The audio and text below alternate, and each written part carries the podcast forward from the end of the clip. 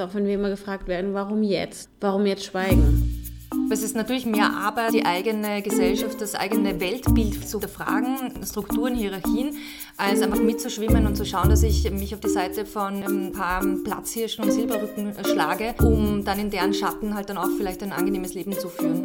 Nicht alle Männer wollen Karriere machen. Es gibt sehr viele Männer, die sagen, sie werden lieber ein fürsorglicher Vater und Familienmensch. Die Gesellschaft lässt das aber nicht zu das kann ja wohl nicht wahr sein, dass so wenig passiert ist, dass wir immer noch da stehen, wo wir sind. Das ist ja auch ein Vorbild sein, wo man sagt, ich springe über meinen Schatten, damit andere junge Frauen sehen, die hat auch einfach über ihren Schatten gesprungen und hat was gemacht und dann kann ich sie eigentlich auch.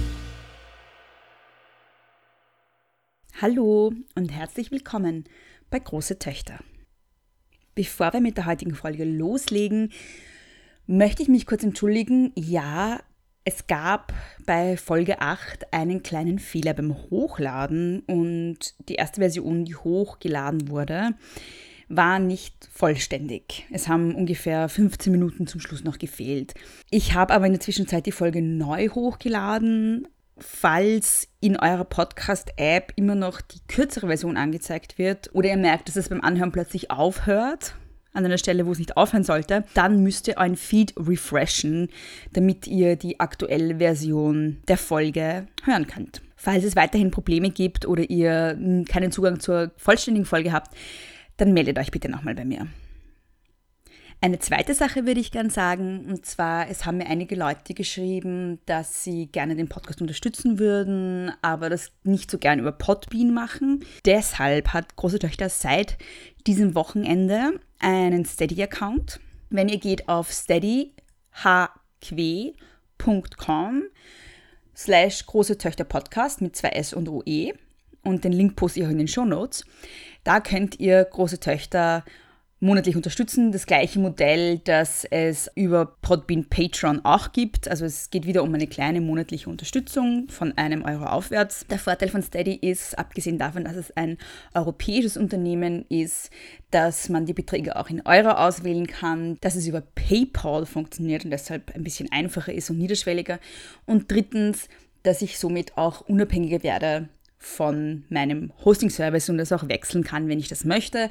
Und wie gesagt, ihr habt euch gewünscht, eine weitere Möglichkeit, den Podcast zu unterstützen, abseits von Podbean. In der heutigen Folge ist Katharina Brandl zu Gast. Katharina Brandl ist seit Anfang Jänner künstlerische Leiterin des Kunstraum Niederösterreichs. Und da hat sie sich immerhin gegen über 56 Mitbewerberinnen und Mitbewerber durchgesetzt. Katharina Brandl ist außerdem Kunsthistorikerin an der Universität Basel und gemeinsam mit Theresa Kaiser ist sie auch die Gründerin des Business Riot und des Riot Festivals das übrigens Anfang März wieder stattfinden wird, aber dazu dann noch an anderer Stelle mehr. Der Anlass für unser Gespräch war ein Wikipedia Editathon im Kunstraum Niederösterreich. Was das ist, wird euch Katharina im Interview dann sagen. Also wenn ihr im Hintergrund Stimmen hört, dann liegt es daran, dass sich die Besucherinnen und Besucher des Kunstraums gerade im Hintergrund unterhalten haben und Wikipedia editiert haben. In unserem Gespräch unterhalten wir uns über Kunst und Feminismus, über Hexenpraxen in der Gegenwartskunst und in der Populärkultur, über Wikipedia natürlich und auch über MeToo, vor allem im Zusammenhang mit bildender Kunst. Viel Spaß mit dem Interview.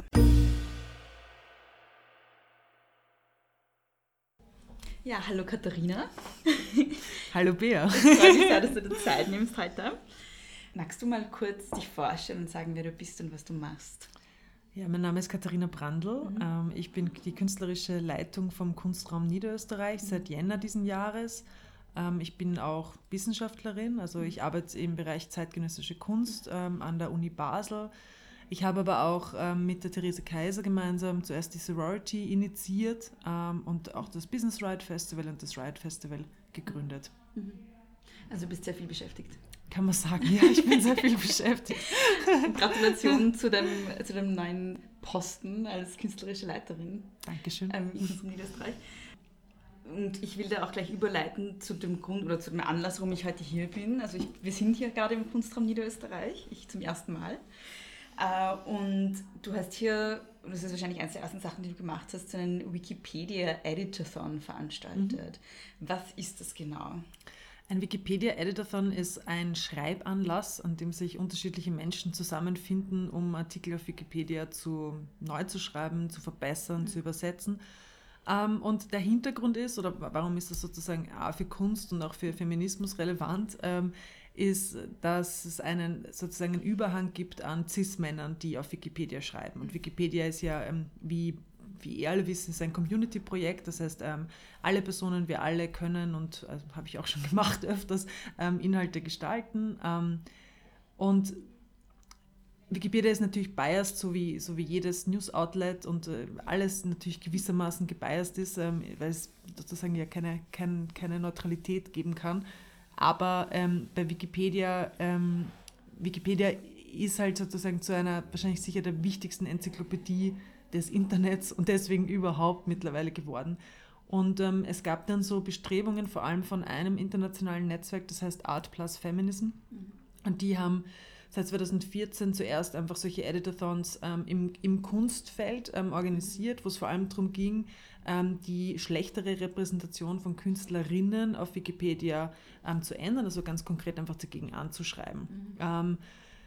Da kann man in ganz viele Details gehen, wo, wo es eben diese unterschiedliche Repräsentation gibt von Künstlerinnen und Künstlern ähm, ich glaube, das ist, das ist einfach so, so einfach nur die Frage, ob es über Künstlerinnen Artikel gibt, ist mal das, was am einfachsten so nachvollziehbar ist. Und warum ich das so gerne mag, ähm, ist, dass man wirklich einfach so immer das Gefühl hat, man, also es ist einfach so ein, es ist so ein angenehm sich anfühlender, wirksamer Aktivismus, weil man einfach mhm. da rausgeht und sich denkt, ich habe das Internet verändert. Mhm. Und ähm, es gibt schon Sachen, die sind auch super niederschwellig, auch wenn man jetzt nicht sozusagen über eine Künstlerin einen ganzen Artikel recherchiert oder so, ähm, und dann ganz schreibt, sondern ähm, einfach eine schnelle Übersetzung von, also keine Ahnung, den, den, die Andy Seisler, da habe ich den, den Artikel, glaube ich, auf Deutsch übersetzt. Ähm, haben sicher noch tausend andere Leute mittlerweile mitgearbeitet. Mhm. Von der Ökofeministin Carolyn Merchant habe mhm. ich ihn auch mal schnell übersetzt. Mhm. Das ist so, ganz ehrlich, das kann man eigentlich schnell runterschreiben, die mhm. deutsche Version. Und dann ist es halt einfach da und es macht so in Sichtbarkeitsfragen ja schon einfach einen Unterschied. Also, ähm, ich meine, im Kunstraum Niederösterreich, aber sozusagen im Kunstfeld insgesamt beschäftigen wir uns, glaube ich, sehr viel mit, mit Sichtbarkeiten und ich glaube auch, dass jetzt so aus meiner Rolle jetzt als, also aus meiner kuratorischen Perspektive, die ich hier auch einnehme, ist ja auch die Frage irgendwie, wer, wer bekommt welche Öffentlichkeit auch hier und ähm, da schließt natürlich sowas wie ein Editathon auch an, weil es eben genau um das geht. Wer wird wie repräsentiert in dieser Enzyklopädie? Ähm, ja, genau. That's it, I think. man verändert, weil du gesagt hast, man verändert das Internet damit, man verändert ja nicht nur das Internet, sondern so den, diesen kollektiven Wissensstand eigentlich, ja, weil, weil Wikipedia ja. ist ja so, glaube ich, wie du gesagt hast, das wichtigste Nachschlagewerk. Ja, absolut. Also ich glaube auch, dass es einen Riesenunterschied macht, ähm, über wen welches Wissen auch verfügbar ist und dann auch ähm, welche, welche Hyperlinks es einfach gibt dann zwischen den einzelnen Artikeln. Das macht, macht tatsächlich einen Unterschied und es ist auch, also warum ich das gesagt habe, einfach weil, weil dieses Gefühl einfach so ein positives ist, ähm, mhm. wenn man aus sowas rausgeht. Ähm, wenn man weil es einfach so, es ist so effizient auf eine gewisse Art und Weise. Und ich finde überhaupt nicht, dass man ähm, Aktivismus insgesamt nach Effizienzkriterien messen muss. Mhm. Also das finde ich sogar furchtbar, wenn, wenn, das gemacht wird. Also wenn, wenn zum Beispiel angebracht wird, ja, die und die Demo, na, und hat's was braucht. Und denkst mhm. du so, das ist, nicht der, das ist nicht der Punkt. Also das Politische funktioniert so, dass Leute sich eben zum Beispiel im öffentlichen Raum zusammenfinden, dass Konflikte artikuliert werden, dass, dass irgendwie dass eine Norm herausgefordert wird. Da geht es um so viel mehr als irgendwie konkrete, eben mhm. legistische Änderungen oder so, was meistens hinter diesem Effizienzargument steht. Mhm, mhm. Persönlich ist es dann aber ganz angenehm, wenn man einfach so, es passiert einfach ganz klar was Messbares, wie zum mhm. Beispiel, das ist jetzt einfach online. Das ist, aber ich will eben, ich würde das Argument, also ich würde sozusagen diese Effizienzfrage nicht raufspielen auf irgendeine Art und Weise. Es ist kein großes politisches Argument, aber es ist einfach super angenehm. Das, wie du sagst, es passiert ja einfach wirklich was. Es macht einfach einen riesen Unterschied. Und das Ganze findet in einem Kunstraum statt. Ähm, Findest du das sozusagen der Kunstbetrieb oder der Kunstvermittlungsbetrieb oder wie auch immer, ist es immer noch ein sehr männerdominiertes Feld? Es ist ein Feld, in dem extrem viele Frauen arbeiten. Mhm. Die Frage ist immer, auf welchen Positionen. Also mhm. ähm, sozusagen sowohl im, im, von den Leuten, die nachkommen, die Leute, die jetzt, sagen wir mal, Kunstgeschichte studieren oder auch Kunst studieren, da haben wir viel mehr Frauen als Männer. Mhm. Ähm, ich glaube, die Frage, die sich hier immer stellt, ist, man muss sich im Detail anschauen, wer welche großen Institutionen leitet und wie dann das große Geld verteilt wird. Mhm. Ähm, grundsätzlich haben wir, also jetzt auch im Kunstraum Niederösterreich, ähm, wir haben einen Geschäftsführer, aber sonst sind wir nur Frauen. Ähm, mhm. Also wir sind, wir sind nicht, bei uns sind Frauen nicht unterrepräsentiert mhm. in, in, irgendeiner Art und Weise. Ähm, ich glaube aber einfach, was ich vorher schon gesagt habe, ähm, ich sehe meine Aufgabe schon darin, ähm, spezifische, auch natürlich begrenzte Öffentlichkeiten zu managen und diese Verantwortung halt aus kuratorischer Sicht auch ernst zu nehmen. Also mhm.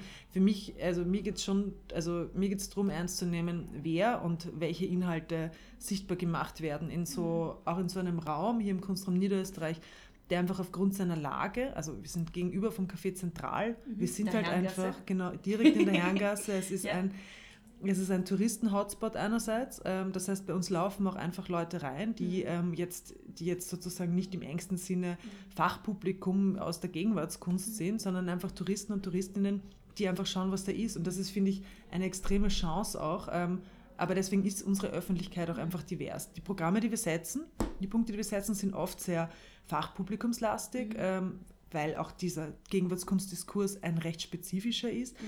Aber ich finde ich find find den Ort eben auch so interessant, weil sich das hier automatisch mischt, ähm, aufgrund sozusagen der, unserer Real Estate, da, in der wir das sind, im Palais Niederösterreich. Und das ist echt was total Besonderes. Und, und da sehe ich dann auch irgendwie so diese, genau diese Verantwortung. Mhm. Für wen wird welche Öffentlichkeit mhm. geschaffen, ja. Und für wen willst du hier Öffentlichkeit schaffen?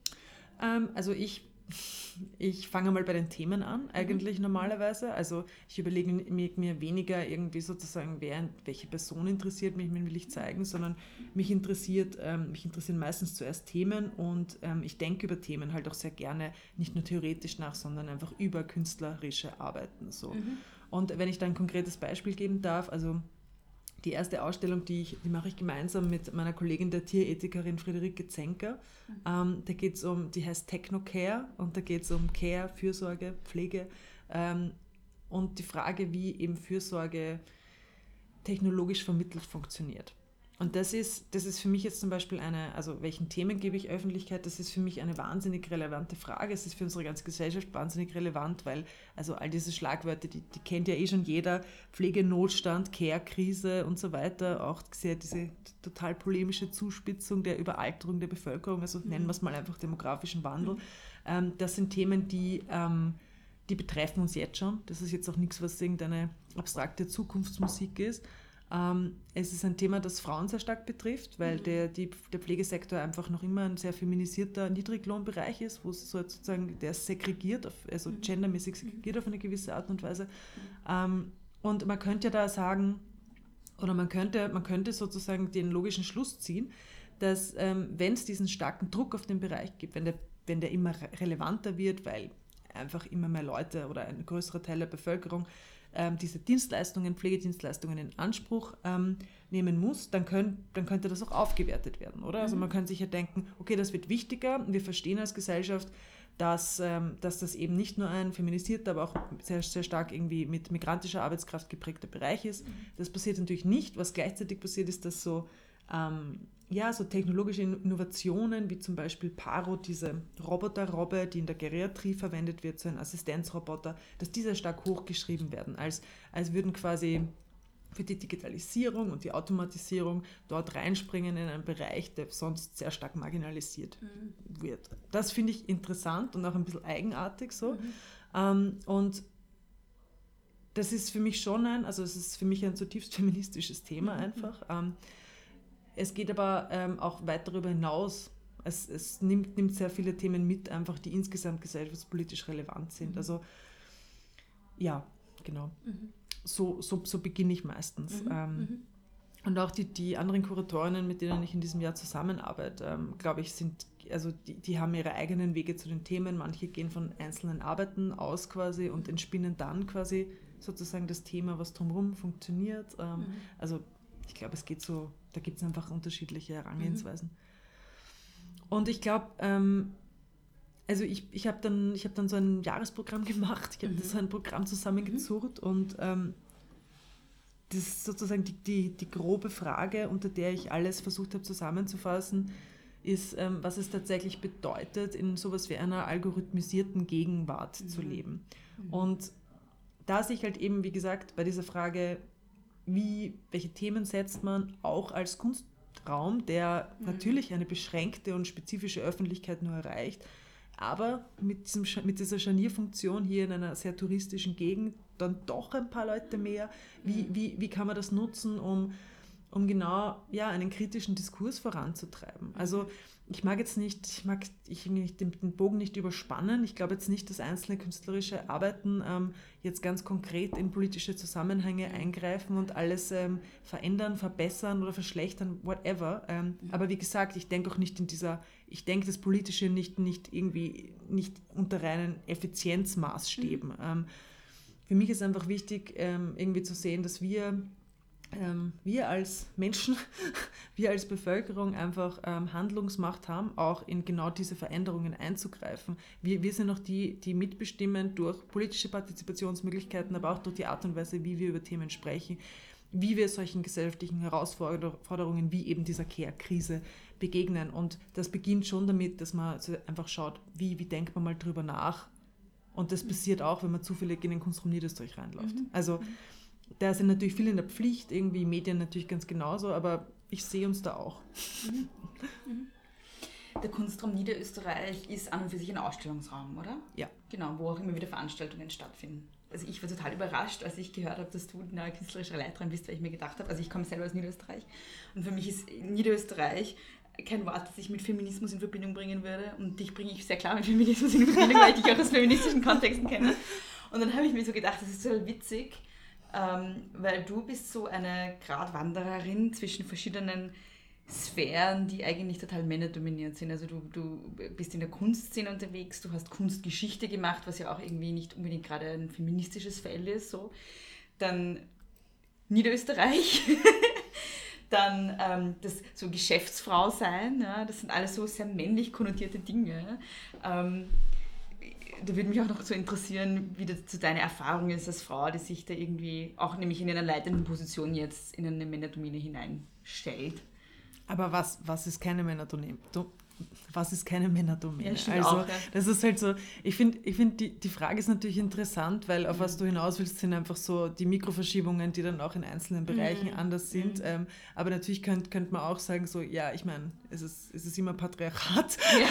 also ja. ge ge gewisse Sachen wiederholen sich ja immer und ähm, Niederösterreich, ja, ich, ich glaube, das wird halt oft auch von außen anders eingeschätzt. Also ich habe zum Beispiel, ich habe den Raum ähm, immer sehr feministisch wahrgenommen, mhm. weil die Christiane Kreis genauso auch, also mhm. Christ, Christiane Kreis, meine Vorgängerin, waren feministische Themen auch extrem mhm. wichtig. Ähm, und ich habe ja auch voriges Jahr eben ähm, Magic Circle, diese Hexenausstellung mhm. gemeinsam mit Daniela Brugger hier gemacht und ähm, das wäre jetzt ohne, ohne dem feministischen Interesse mhm. von der Christiane Kreis auch nie passiert und ähm, ihr ist da, glaube ich, auch immer politisch, ehrlich gesagt, der mhm. Rücken gestärkt worden auf eine gewisse Art und Weise.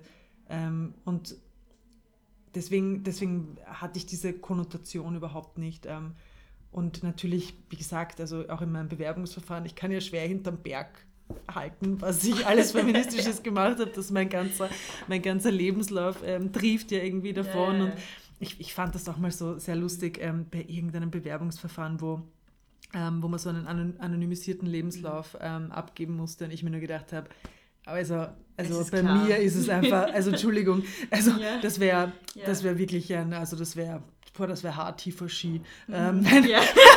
wenn da dann ein, ein Männername drüber gestanden wäre. Ja, das ich glaube, das ist, das ist genau, also das ist bei mir, das ist bei mir schon relativ transparent, würde ich sagen. Ja. Also und es hat, ähm, es hat jetzt auch niemanden gestört, mhm. offenbar. Mhm.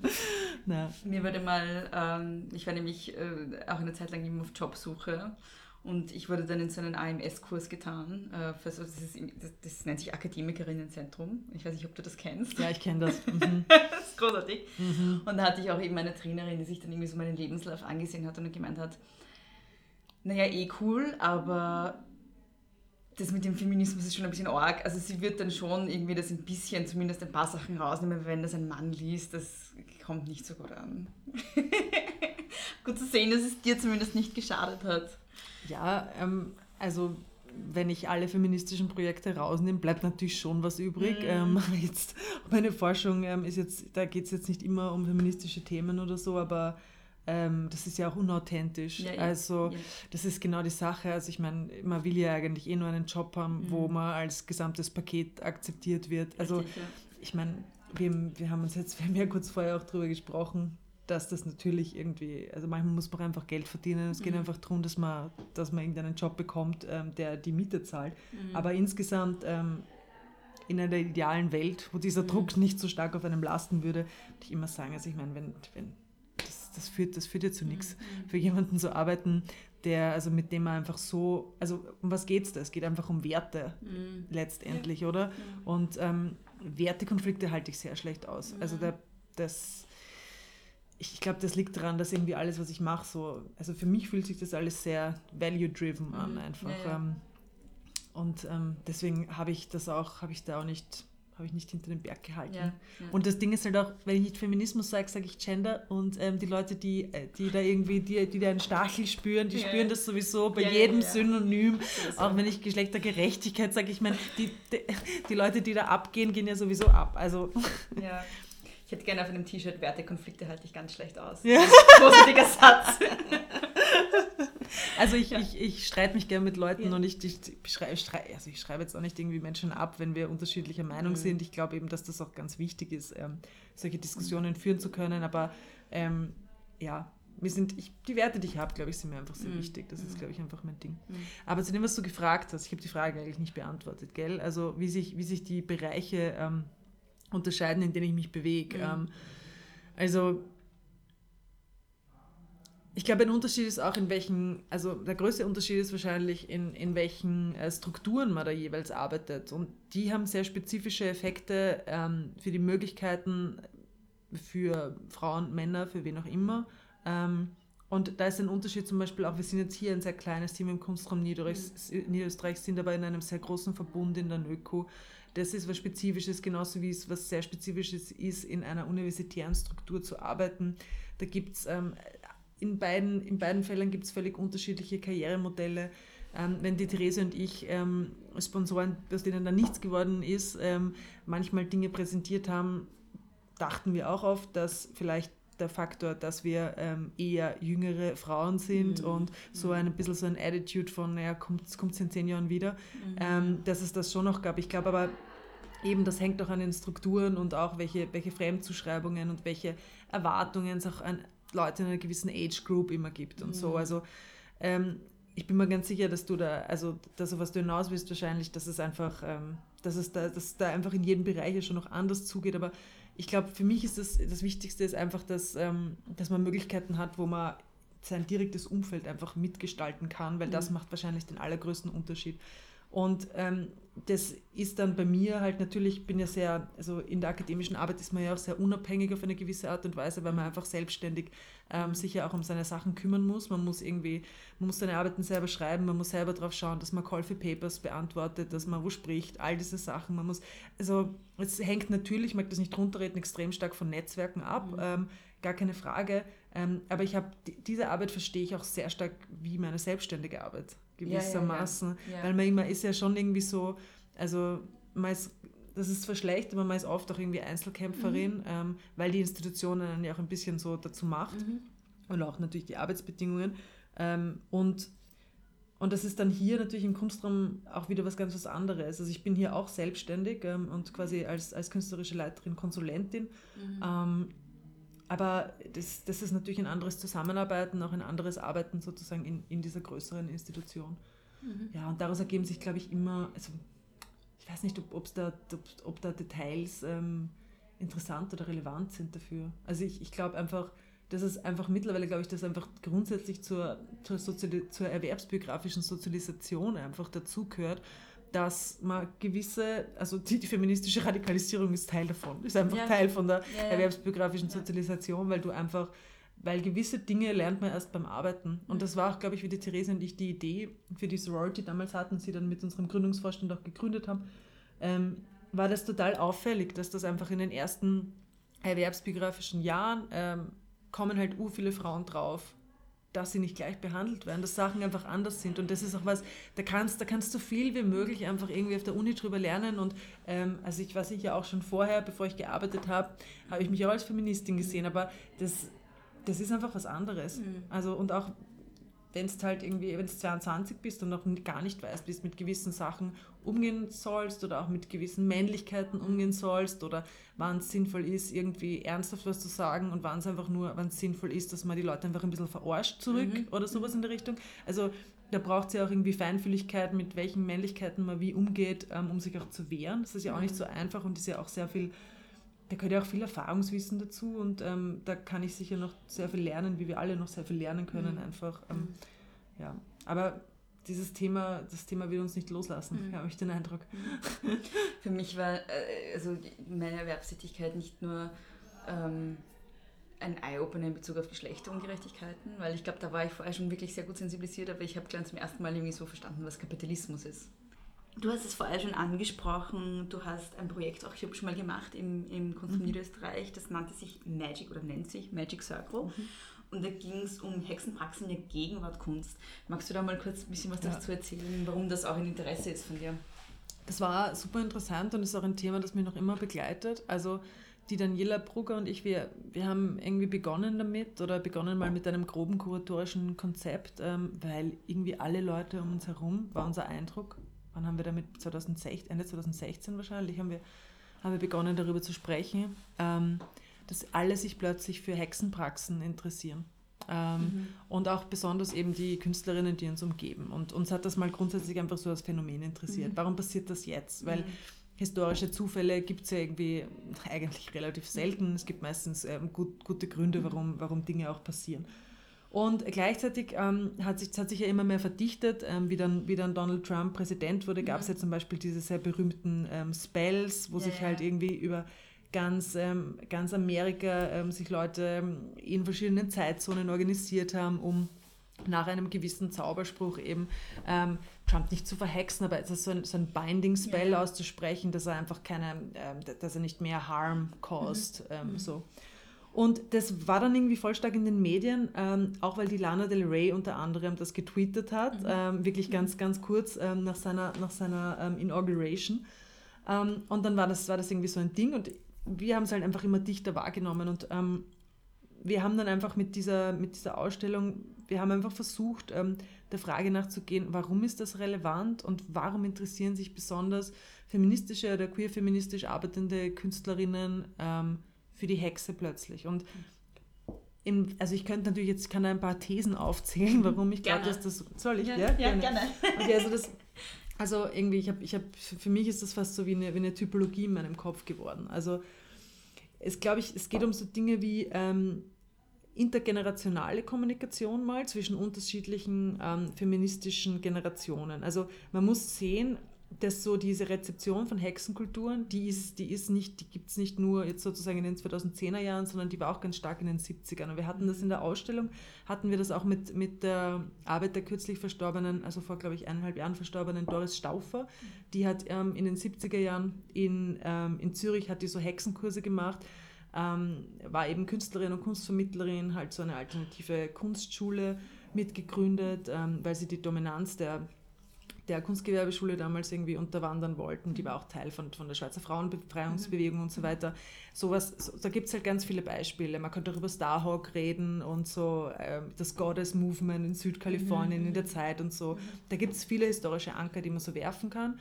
Ähm, was oft also die Silvia Bowenschen hat über das zum Beispiel geschrieben, also was aber ein riesiger Unterschied ist. Also die hat 78 über die Frauen in den 70ern geschrieben, die sich damit beschäftigt haben. Und sie hat eben da zum Beispiel rausgestrichen, dass das Interessante ja ist, dass unklar ist, auf was für eine Hexe oder welche Hexen die sich eigentlich beziehen, mhm. weil es kaum historische Aufarbeitung von dem Phänomen noch gab, was natürlich vollkommen klar ist, weil die Quellenlage denkbar schwierig ist weil natürlich die, die verbrannt werden oder irgendwie unten im Fluss landen, ähm, das, sind, das sind nicht die, die die Geschichte schreiben, sondern mhm. die anderen, die die überleben. Mhm. Und das hat sich halt Anfang der 2000er Jahre ähm, sehr stark einfach mit, mit ähm, Caliban and the Witch von Silvia Federici geändert, mhm. die eben diese, diese marxistische Analyse ähm, der Hexenverfolgung ähm, veröffentlicht hat, wo es auch ganz stark ging, zu sagen, ähm, dass es einen Zusammenhang gibt mit der Entstehung von Kapitalismus in der frühen Neuzeit in Europa ähm, und der Hexenverfolgung. Also, dass es einfach um konkrete gesellschaftliche Exklusionsmechanismen einfach ging.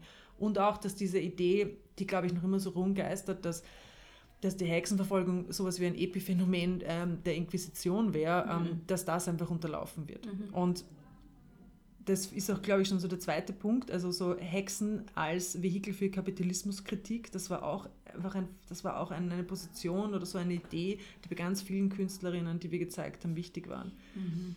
Aber ganz viele andere Sachen auch noch. Also es ist, es ist einfach, glaube ich, so, es ist einfach so ein guter Hub. Es ist so gut anschlussfähig. Also wir hatten auch so, wir hatten auch eine postkoloniale Position mit der Tabitha die halt ähm, die so Hexenpraxen ref referenziert. Ähm, um sowas wie ein Post-Colonial Healing ähm, zu thematisieren. Ähm, und da kann man halt auch wieder weiterdenken, wo, woher kommen Hexen und Heilerinnen Ideen, wie kommen die zusammen? Da gab es von ähm, Deirdre English gab es so ein Buch, ähm, das das Argument vertreten hat, dass ähm, die Frauen, die der Hexen, also die als Hexen angeklagt wurden in der frühen Neuzeit, dass das oft irgendwie ähm, Hebammen und Heilerinnen waren und dass, dass die Medizin sich professionalisiert hat und dass das quasi ein, dass es einfach ein Konkurrenzgrund war, um diese, diese Personen loszuwerden. Und Genau, also das sind nur ein paar Aspekte, eben so Kapitalismuskritik, ähm, intergenerationale Kommunikation, diese Heilerinnen-Geschichte, da gibt es einfach so, mhm. also es ist einfach so ein, die Hexe ist einfach ein sehr gutes Widerstandsvehikel mhm. auf eine Art und mhm. Weise und wir werden mit dem Thema einfach wahnsinnig früh, es ist jetzt, mhm. es wird immer mehr und immer mehr, also die Wien-Woche hat ja auch jetzt Bitches und mhm. Witches als Thema und ähm, also the more witches the better, sowieso und ähm, und das taucht für mich immer, immer mehr auf und ähm, ich wäre auch sehr oft zu, zu Vorträgen eingeladen, mhm. weil sich sehr viele Menschen für dieses Thema interessieren. Und das ist, das weißt du ja auch. Also ich meine, das ist jetzt nicht bei jedem Research, den man macht, ist es so, dass man mhm. so ähm, jetzt sozusagen ja, proaktive Einladungen kriegt, irgendwo hinzufahren. Das passiert mhm. eigentlich nie. Es mhm. interessiert, man macht was, man macht ein bisschen was, publiziert ein bisschen was, interessiert sich eigentlich niemand dafür. Mhm. So. Ähm, und beim Hexenthema ist das ein bisschen ist das ein bisschen anders. Mhm. Ähm, und das, das finde ich schon wahnsinnig interessant. Mhm. Wir waren einfach früh dabei. Also mhm. die Johanna Braun und ich haben, haben jetzt auch einen, einen Vortrag an der Royal Academy of Arts cool. ähm, in London. So, also es mhm. passieren einfach lust, lustige Sachen damit. Ähm, ähm, und es ist auch, es ist ein wahnsinnig spannendes mhm. Thema. Mhm. Ich finde das auch total spannend. Ich, also auch persönlich spannend, weil ich habe mir meine Dis zu Disney ja. und mein Hauptfokus im Moment für mich ist die böse Frauenfigur und die Hexe. Also mhm. das ist ein voller witziger Anknüpfungspunkt und mir passiert es auch, also mir ist es auch schon passiert, dass ich eingeladen werde und es passiert sonst auch mit keinem anderen Thema. Also es ist voll witzig, es ist wirklich ein ja. Thema, das total gut ankommt irgendwie. Ja. Aber auch wenn, wenn man einfach nur überlegt, also ich meine, das Remake von, von Sabrina, mhm. das Remake von Charmed, mhm. irgendwie alles innerhalb von ein paar Monaten, mhm. es ist einfach gerade extrem extrem präsent. Und eine Frage, die wir bei der Ausstellung halt uns auch gestellt haben, ist, warum geht das, also warum geht das gerade zusammen mit einer Zeit, in der immer sozusagen das, das postfaktische Zeitalter, mhm. Post-Truth ausgerufen wird? Und warum, ähm, warum geben wir dann besonders Praxen, die jetzt so deskriptiv, vielleicht als irrational ähm, oder von anderen Seiten als spirituell auch bezeichnet werden, warum bekommen die sozusagen diesen, diesen widerständigen Impetus mhm. plötzlich? Und das ist schon spannend, wie das zusammenkommt. Was ich auch noch ganz spannend finde, ist, dass wir auch gleichzeitig in einer Zeit leben, wo die Nasty Woman jetzt zu einer ähm, auch einer feministischen Galionsfigur ähm, wurde. Und das finde ich auch witzig im Zusammenhang mit Hexen. Ähm, weil das war ja auch, also gerade popkulturell in den 90ern ein großer, äh, gab es ja auch so diesen Moment, wo die ganzen, also die ganzen Folgen, von denen jetzt Remakes gemacht werden, irgendwie aufkamen, Charm, Sabrina und so weiter und so fort. Das war das so diese ganze Girl Power Sache. Und ich finde es lustig, dass man da irgendwie, also ich, ich sehe es halt von der popkulturellen Seite, nicht aus, nicht aus, der, aus der Sicht der Gegenwartskunst, aber da hat man halt in den 90er Jahren so, einen riesen, so eine riesen Welle an, an so mhm. Hexenfiguren und jetzt plötzlich wieder. Voll. So, ja. Eh, und das, das finde das find ich auch so spannend und eben, die, also Popkultur ist ja da extrem wichtig. Also, ja. ähm, weil es oft so das, das vermittelnde Ding ist, ähm, jetzt auch für die Arbeitenden, die ich denke, die wieder im Raum gezeigt haben, wie das sozusagen dann wieder in die Gegenwartskunst zurückgibt. Also mhm. ähm, oft ist oft Popkultur ja einfach so das Genie. Also die Johanna Braun hat so einen riesigen Bilderatlas eigentlich gemacht, ähm, wo, sie, ähm, wo sie einerseits so Bildmaterial, also von, von Stichen, die ähm, Salem, also dort wo in den USA, mhm. dieser, dieser wichtigste Ort, wichtigste Ort, ja. der eine Ort, der halt einfach für das amerikanische Gedächtnis ja. einfach so extrem wichtig ist, wo es mhm. Hexenverfolgungen gab. Ähm, also Stiche, Stiche, ähm, die das dokumentiert haben, hat sie Nebenbilder gestellt, die eben aus der Popkultur direkt kommen, um diese komischen Verknüpfungen irgendwie auch und diese, was passiert, wenn so Referenzen einfach anfangen zu wandern. Also ich meine, darüber könnte Johanna Braun noch mehr erzählen, Ja, das ja. besser auf den Punkt bringen, aber sie hat sich auch mit, mit so eben so Übersetzungsfehlern bei, bei Referenzen irgendwie beschäftigt damit und bei zum Beispiel auch der Frage, ähm, warum das irgendwie so einfach war, dass, ähm, keine Ahnung, alle, alle möglichen äh, männlichen Hollywood-Stars äh, MeToo als, als Hexenjagd bezeichnen konnten. Und Donald Trump, da, da gibt es ja schon Statistiken darüber, wie, wie oft er sich als Victim of a Witch Hunt ähm, sieht, einfach nur bei seinen Tweets. Also das ist total interessant und da hat sie dann auch so rausgearbeitet, es ist ein total interessanter Punkt, nämlich dass ähm, bei, den, bei, den, ähm, bei diesen Hexenprozessen in Salem, dass da Spectral Evidence zugelassen wurde. Also Was heißt das? äh, das ist jetzt halt quasi Beweise, die aber in irgendeiner Form übernatürlich Ja, ja, sind. aber- Ähm, das heißt, dass die Person,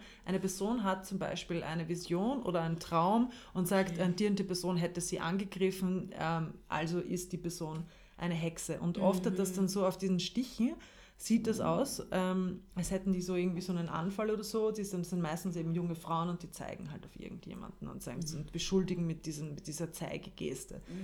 Dann diese Person und ähm, also ich, ich fand das so interessant, ich habe das von ihr gelernt, nämlich den Unterschied zu verstehen, wenn Trump oder wenn jetzt bei MeToo, ähm, wo die Anklägerinnen oft Frauen war, wenn dann irgendwie, wenn jetzt ein, ähm, wenn ich ein männlicher Hollywood-Star dann sagt, ähm, er wäre das Opfer eines Witch-Hunts, ähm, dass es nicht nur darum geht, und das ist ein kleiner, aber feiner Unterschied, dass, wie wir es verstehen würden, dass die Ankläger, Anklägerinnen halt Unrecht haben und irre sind oder so, sondern es geht auch darum, dass es eine junge Frau ganz spezifisch gemacht hat.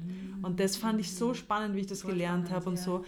Und da, da, da kippen dann immer so kleine Sachen, weil US, also, in, also im US-Kontext geht es ja immer um Salem, wenn sie über Witch Trials sprechen. Und die europäische Geschichte ist dann schon auch wieder anders und die lokale Geschichte jeweils natürlich noch, noch viel mehr und so.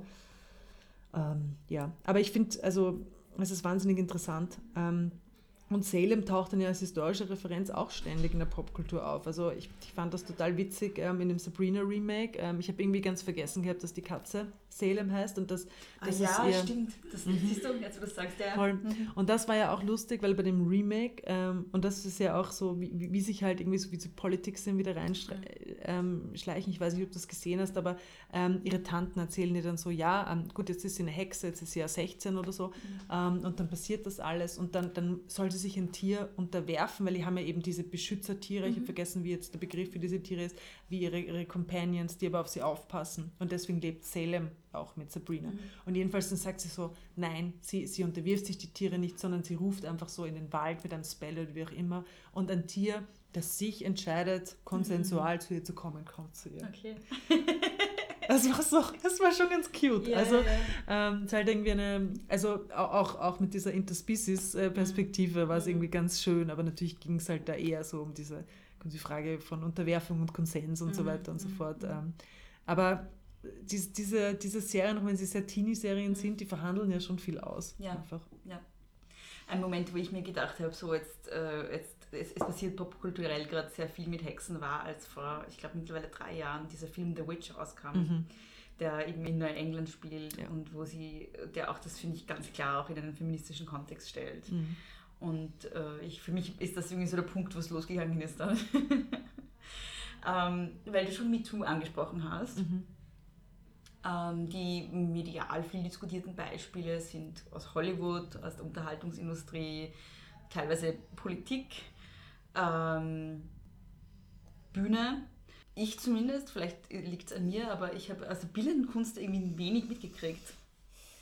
Ähm, und da war dann irgendwie auch so meine Frage, warum? Warum glaubst du, ist das etwas, was nicht äh, in den Kunstbetrieb übergeschwappt ist? Oder ist es da gar kein Thema, was wahrscheinlich nicht so ist? Den, den Eindruck hätte ich so nicht gehabt. Ähm, vielleicht lag es daran, dass mir jetzt kein konkreter Riesenskandal einfällt, der jetzt so vergleichbar ist mit, mit jetzt ähm, mit ähm, sozusagen der Filmindustrie halt Ja, quasi. ja. Ähm, aber ich habe schon den Eindruck, dass sich auch, also ich, ich glaube mal grundsätzlich, dass sich durch die MeToo- MeToo-Debatte insgesamt in allen, also das sind ja, wir sind ja alles, das sind ja alles verwandte Bereiche, die Künste. Mhm. Ich habe schon den Eindruck, dass sich dass ich schon einfach viel getan hat, weil es mhm. einfach alle erfasst hat. Mhm. Ähm, ich glaube jetzt nicht, dass die bildende Kunst da vorbeigegangen ist. Ich glaube, dass ähm, wir grundsätzlich immer von Bereichen sprechen, die sehr anfällig sind für Missbrauch, weil es sehr starke persönliche Abhängigkeiten gibt mhm. zwischen einzelnen Personen. Mhm. Das trifft auf viele Bereiche zu, aber das ist natürlich, wenn es irgendwie darum geht, ähm, wenn wir über sehr prekarisierte Bereiche sprechen, mhm. ähm, mhm. wo auch klar ist, dass irgendwie zu einem gewissen Zeitpunkt mit einer Erwerbsbiografie müssen gewisse Sachen vielleicht passieren, ähm, ist das ist halt immer extrem. Es ist extrem anfällig dafür, dass ähm, eben missbräuchliche Strukturen sich einschleifen. Und ich denke schon, dass es diese grundsätzlich da eine Awareness ähm, gibt.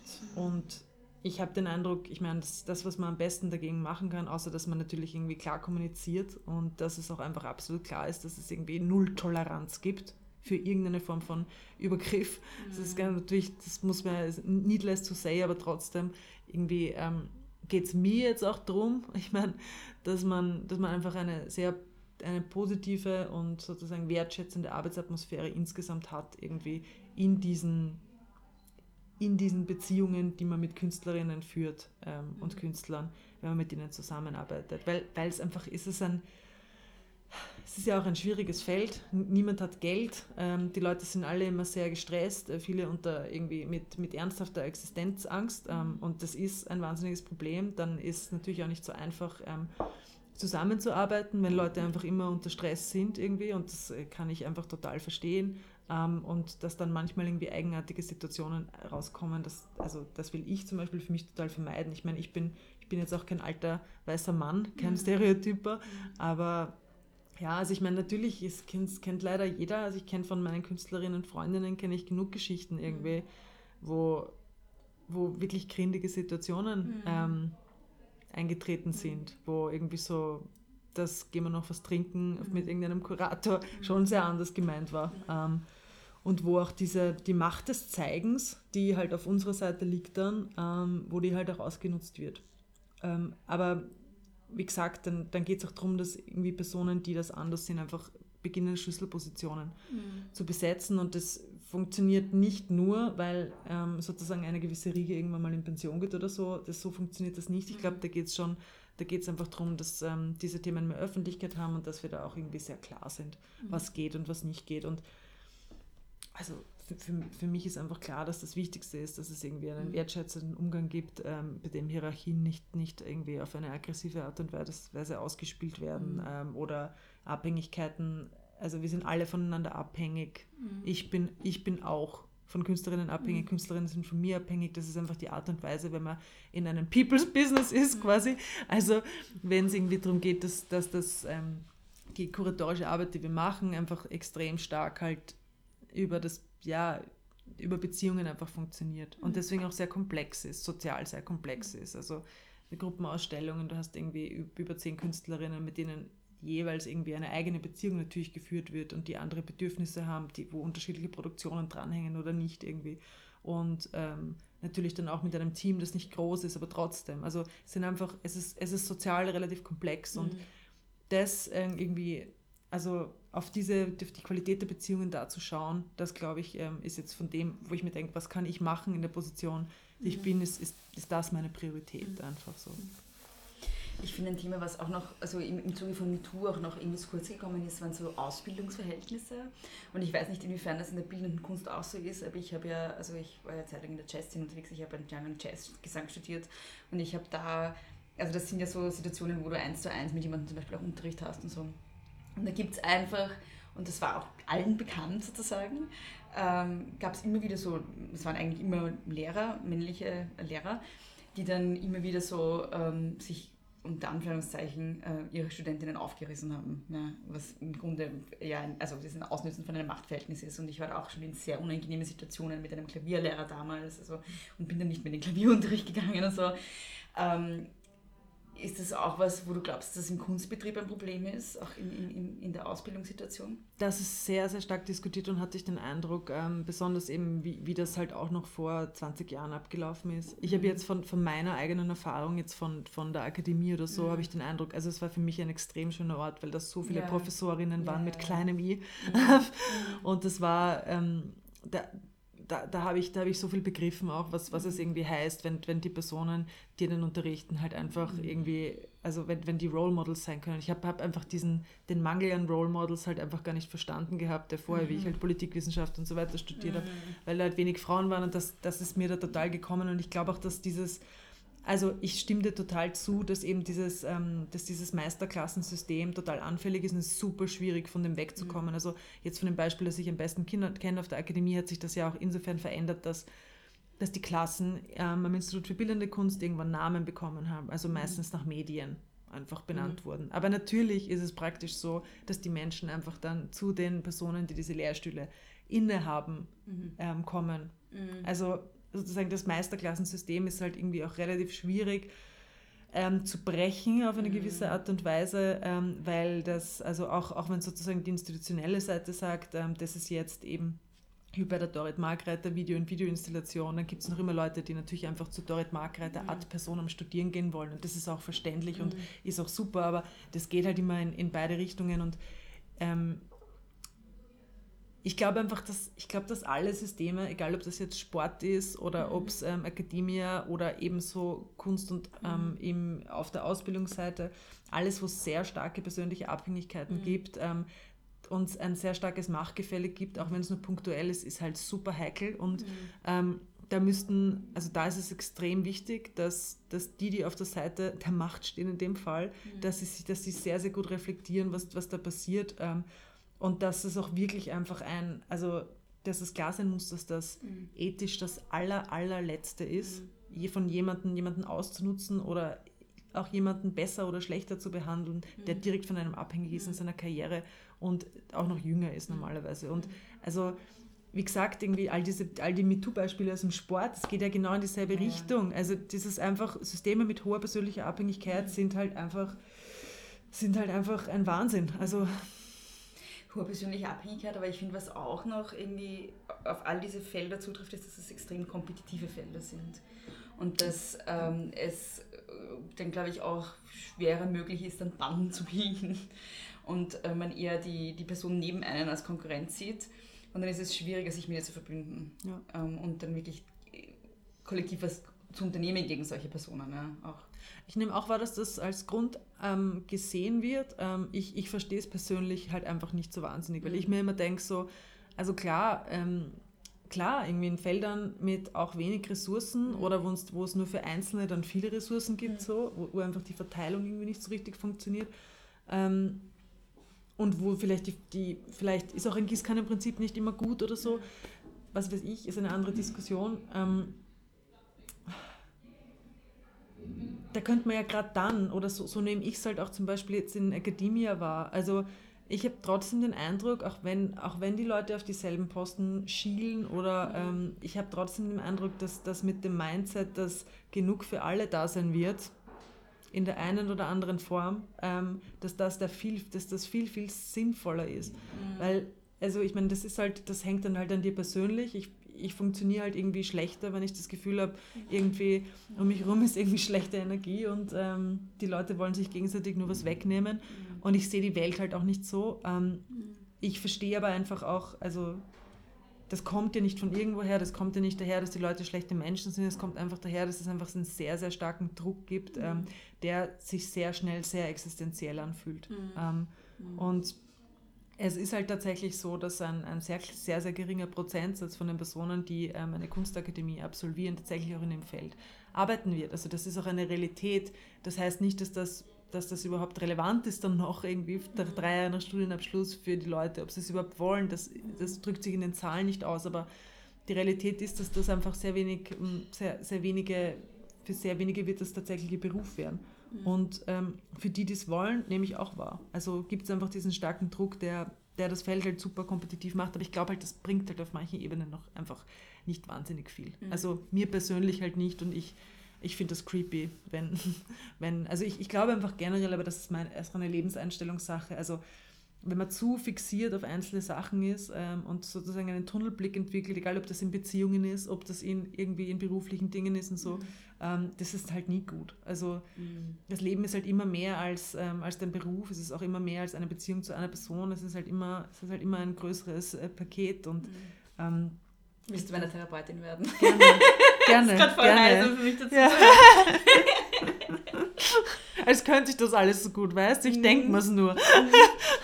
sagt Alice in, also Alice sagt in der Disney-Version von Alice in Wonderland, I give myself very good advice, but I, I rarely follow it. Ja, das passt ziemlich gut. ähm, ja, eine Sache, die ich dann in Bezug auf Kunst und Feminismus auch immer wieder interessant finde, und das ist auch was, wo sich so Wissenschaft und Kunst und Musik so selber schneidet, finde ich, ist so diese, der Geniebegriff. Ähm, ich finde, dass das alles Betriebe sind, die sehr stark geprägt sind von so einer Idee von angeborener Genialität, die aber dann aber auch immer männlich konnotiert ist. Mhm. Ähm, wie nimmst du das wahr? Also ich, ich glaube so eben jetzt auf so auf der ähm, Fachpublikumsseite im Diskurs ähm, ist es so absoluter Konsens, ähm, dass wir von der Genieästhetik des 19. Jahrhunderts weg sind, ähm, mhm. dass sich das eigentlich, also dass die, die Idee auch dieses männlich konnotierten Genies, mhm. dass das ab den 60er Jahren abgebaut oder zerstört wurde. Mhm. Ähm, ja, praktisch dann natürlich ähm, ist das Kunstfeld auch sehr, da gibt es sehr unterschiedliche Bereiche, in denen man sich bewegen kann. Mhm. Ähm, und dann gibt es ähm, also wir machen ja vor allem thematische Gruppenausstellungen. Es ist jetzt nicht so, dass ich sag, sagen kann, ich, ich showcase ein Genie, männlich oder weiblich, so arbeite ich ja eben gerade nicht. Ähm, es gibt aber dann natürlich Personen, bei denen genau diese Rhetorik noch immer medial ähm, verwirklicht wird. Und ich glaube auch, dass es auch eben dieses marktorientiertere Segment einfach von, vom Kunstfeld ähm, funktioniert auch sicher de facto stark so. Mhm. Dass, da kippt irgendwie sehr stark auseinander, was auf der einen Seite theoretisch schon lange begriffen wurde, einfach, das mit dem Genie ist over. Ähm, und das ist ja auch nicht, also es ist ja, es ist ja spätestens irgendwie mit der Konzeptkunst ist das ja auch nicht mehr aufrechtzuerhalten. Das sind ganz viele Ideen ähm, ab den 60er Jahren, ändern sich massiv, aber gleichzeitig, ja, also für ein breites Publikum A und B äh, im Markt ist es sicher noch da. Mhm. Für uns ist das, also für uns ist es Standard, dass wir nicht dran glauben. Also auch jetzt im Kunstraum Niederösterreich, äh, aber nicht nur, also auch in meiner Herangehensweise an Kunst und auch ähm, die, die Leute, die sich mit Gegenwartskunst, glaube ich, beschäftigen, da ist es eigentlich ähm, ist relativ klar, dass das natürlich irgendwas ist. Mhm. Also, mhm. Mhm. aber ja, es, es, ist interessant, das ist auch interessant am Kunstfeld insgesamt, dass man da ähm, sehr verschiedene Wege einfach insgesamt mhm. einnehmen kann oder durchgehen kann oder dass es sehr unterschiedliche Bereiche da gibt, in denen man arbeiten kann und ähm, der Markt ist uns nicht wurscht, aber gewissermaßen kann er uns ja halt einfach wurscht sein, ein mhm. bisschen mit dem, was wir zeigen. Also das heißt, wir, wir also gerade mit diesem Fokus auch auf Performance im Kunstraum Niederösterreich, aber Performance als schon als ein Medium, das jetzt eher aus der bildenden Kunst heraus gedacht mhm. werden muss, also auch als ein Medium, das, das ich auch als, als politisch verstehen muss, weil also Performance ist Medium der bildenden Kunst, da, würd, da könnte man so eine, einen Anker wieder werfen oder so eine Genealogie zeichnen habe jetzt so in den 60er, 70er Jahren gerade irgendwie, wo ähm, feministische Künstlerinnen von der Zeit sagen, ähm, nein, wir müssen weg von der Malerei, weil das, das ist ein, eben, es ist ein Medium, das zutiefst männlich konnotiert ist. Also da gibt es ja diese berühmten Wally Export-Zitate mhm. genau dazu, warum mhm. jetzt Video und warum Performance mhm. plötzlich als Medium, Medium einfach für mhm. Künstlerinnen einfach so wichtig wird. Und das, das, das sehe ich sozusagen unsere Tradition, also dass es so ein Medium des Bruchs einfach ist. Gleichzeitig haben wir dann aber die reale Situation, dass ähm, ganz andere Honorare gezahlt werden, nämlich ganz, ganz, ganz kleine im Vergleich zur Darstellung Kunst und Theater, weil das Geld auch nicht da ist. Also mhm. wir, wir zahlen immer Honorare, aber die sind auch manchmal eher symbolisch, ehrlich gesagt, mhm. ähm, weil, weil's auch, weil das Geld auch nicht da ist. Mit mhm. allem, was, alles, was wir haben, verteilen wir. Das ist jetzt mhm. irgendwie keine Frage. Aber ja, und das sind halt dann schon so, da sehe ich uns ja schon dann eher als, weil ich eben gemeint habe, der, der Markt kann uns ein bisschen egal sein. Ähm, wir sind dann auch eine Bühne einfach, wo man Sachen machen kann, die man vielleicht sonst nicht machen könnte, mit auch ein paar Ressourcen. Mhm. Ähm, aber natürlich unter den Bedingungen, die das Feld halt generell anbietet. Also mhm. wir, bei uns ist jetzt auch nicht alles, alles so wahnsinnig anders. Und das sehe ich dann auch schon eher als konkrete Förderung und nicht als was, was zu machen, weil wir das nicht müssen, was irgendeinem Markt ist, was für irgendeinen Markt gefällig ist. Ähm, und das sieht man ja schon massiv, wenn man jetzt irgendwie auf einer Messe rumläuft, da wird natürlich ganz anderes gezeigt. Ich sage überhaupt nicht, dass Sachen, die auf Messen gezeigt werden, schlecht wären oder so. Das, ist, das wäre natürlich, was wäre das für ein, das kann man ja nicht sagen. Ja. Also es wäre natürlich absurd. Ja. Ähm, aber da gibt es halt, da gibt es einfach natürlich schon ähm, andere Ansprüche, die sich halt auch an anderen Dingen orientieren, an denen ich mich nicht orientieren muss. Einfach. Also und eine Performance zu kaufen, geht ja auch nur über Dokumentation. Ja. Zum Beispiel. Ja. Genau. Der Grund, warum ich das, die Geniefrage gleich nach der MeToo-Frage gestellt habe, ist, ähm, dass ich den Eindruck habe, dass, also ich, ich kriege das gerade mit so von sch- verschiedenen Feldern, also ich kenne Leute, die so mit Schauspielern sehr viel zu tun haben und ich kenne Leute in der Musik und in der Kunst und so. Und ich habe das Gefühl, dass es da überall so männliche Figuren gibt, so sehr egomanische Figuren, die diese Idee des Genies auch für sich selbst in Anspruch nehmen. Und dann glauben sie, haben irgendwie so den göttlichen Funken und das sei dann auch eine Gerechtfertigung oder eine Berechtigung, sich zu, halt wie grinig auch immer zu verhalten. Ja. Also ich habe das Gefühl, hängt Figuren gibt es überall. Ich glaube, Ja. das ist, ja, ja. Ja. Ich glaube, das, ja, ich glaube, die gibt es überall. Ja. Gibt es noch irgendwas, was du gerne noch sagen wollen würdest, worauf du hinweisen möchtest, was wir noch nicht angesprochen haben? Ähm, ich habe dir ja von der Ausstellung erzählt, von Technocare. Ich, ich rekapituliere gerade Ja, noch selber, weil ähm, also ich Wann mein, ist die Ausstellung? Die äh, Technocare eröffnet am 4.4. Mhm. hier im Kunstraum Niederösterreich, ja. Und also wir, wir haben einige Themen, die, ach ja, gut, das möchte ich dir noch erzählen, das stimmt. Ähm, also wir haben, alle Themen haben ja irgendwie mit Tech zu tun oder mit Fragen von Digitalisierung, Automatisierung und so. Ähm, aber die letzte Ausstellung, ähm, die bringt, bringt nochmal, ich meine, das wird ein schöner Jahresabschluss, da wird es um feministische Sci-Fi gehen und feministische Zukunftsentwürfe. Ja, das wird wirklich, glaube ich, sehr cool werden. Also die, die Daniela Hahn und die Andrea Lisiak werden das kuratieren, nach einer Idee von der Chantal Küng. Ähm, und ich freue mich schon total drauf. Also ich, ich habe ich hab selber begonnen, ich, also voriges Jahr, ähm, habe ich ein bisschen Octavia Butler gelesen und ich fand es halt so fantastisch. Also ich habe so, eine, so einen femin performativen feministischen Lesekreis gemeinsam mit der Miriam Corette Schulte in Basel, der heißt Blasphemic Reading Soiree. Und da machen wir immer so, also entweder eben Mischung aus Theorie und Literatur ähm, und manchmal auch nur Theorie, aber meistens immer so zu Themen und wir lesen immer an Orten quasi, die was damit zu tun haben. Und da waren wir, waren so in einem Physiklabor ähm, und haben halt Octavia Butler gelesen. Und es war halt so eine wunderbare Kunstgeschichte, wo einfach Kunstgeschichte, Kurzgeschichte, ähm, wo einfach alle möglichen Arten von Care-Beziehungen und, und Asymmetrien in Care-Beziehungen zwischen Aliens und Menschen halt einfach ausverhandelt wurden. Ich war einfach so impressed, weil ich das einfach, ich war einfach nicht so ein, ich war halt keine Sci-Fi-Person, jetzt bin ich einfach so ein, ich bin einfach so, ich finde es so fantastisch. Und, ähm, und das hat mich auch gefreut, wie diese Idee überhaupt aufgekommen ist, das zu machen, weil ich, ich finde es halt einfach so schön, wenn man so merkt, ähm, dass sich einfach dann doch, ähm, dass sich sehr viele Menschen für dieselben Sachen interessieren. Ähm, fast so, als würde man entdecken, es gibt Zeitgeist und in diesem Zeitgeist liegt, liegen halt Hexen gewissermaßen, aber es liegt auch, auch feministische Sci-Fi und, und spekulative Zukunftsentwürfe und das liegt halt auch sicher daran, dass es ähm, ja, zutiefst zeitgenössisch drüber ist, drüber nachzudenken, was mit unserer Zukunft einfach passiert, ob überhaupt noch eine Zukunft auf uns wartet, politisch wie ökologisch. Ähm, und, und vielleicht öffnet sich ja auch durch diese Krisen so ein Raum, wo wir radikal anders denken können über unsere Zukunft. Das wäre ja, wär zumindest ein positiver ähm, Nebeneffekt von, von all den ähm, eher bedrückenden und bedrängenden Dingen, die sonst passieren heutzutage. Dankeschön. Gerne. Danke. Du, immer. Vielen lieben Dank, Katharina, dass du dir trotz deines vollen Terminkalenders Zeit für mich genommen hast, für das sehr interessante Gespräch und für die Einladung in den Kunstraum Niederösterreich. Und vielen Dank an euch fürs Zuhören.